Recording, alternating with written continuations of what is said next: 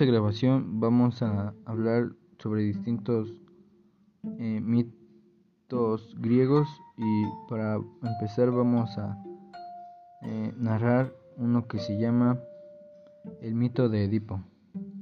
Edipo era hijo del rey Layo de Tebas, aunque una profecía anunciaba que mataría a su padre para quedarse con el trono. Al enterarse de ello, Layo ordenó que ataran a su hijo a una montaña y que lo dejaran morir. Sin embargo, el sirviente no fue capaz de hacerlo, por lo que le dio el bebé a un pastor. Al crecer, Edipo se enteró de ello, por lo que acudió al oráculo de Delfos, quien le confirmó que su destino era matar a su padre y casarse con su madre.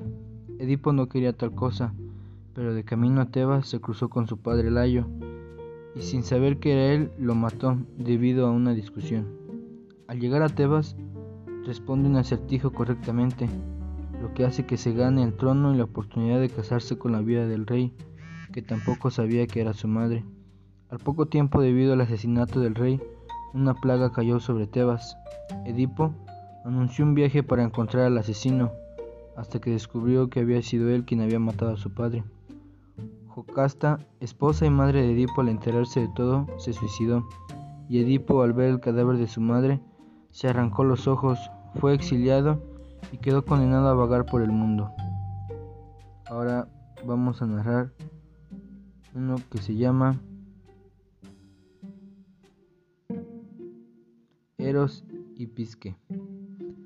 Pisque era la hija menor del rey de Anatolia. Era tan bella e inteligente que Afrodita, presa de una envidia incontrolable, envió a su hijo Eros a la que clavara una flecha que se enamorara del hombre más repugnante del mundo. Sin embargo, cuando da con ella, Eros se enamora perdidamente y la lleva a su palacio para protegerla, y para hacerlo le dice que no puede ver su rostro, por lo que solo se ven en la oscuridad de la noche. Pisque, curiosa, decide encender una lámpara. Eros, decepcionado por su traición, la abandona. Pisque, que quiere recuperarlo, recuperarlo baja a los inframundos, que eso es algo indispensable para un humano, a rogarle a Perséfone que le dé algo de su belleza, la cual envuelve en una caja. Al abrirla, un vapor que duerme la mente de los muertos sale de ella. Eros, que la había estado siguiendo, la salva y la perdona en el acto. Eros pidió a Zeus y Afrodita permiso para casarse con ella, y ambos, sabiendo el amor que existía entre ambos, accedieron. También vamos a narrar un mito que se llama La Fuerza de Atlanta. Atlanta era una joven célebre por, su, por su agilidad. Se decía que nadie era tan rápido como ella. Era también una mujer muy bella, por lo que tenía muchos pretendientes.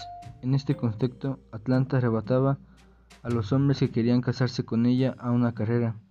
Si él ganaba, se casaría. Si ella ganaba, él tenía que pagar la derrota con su vida.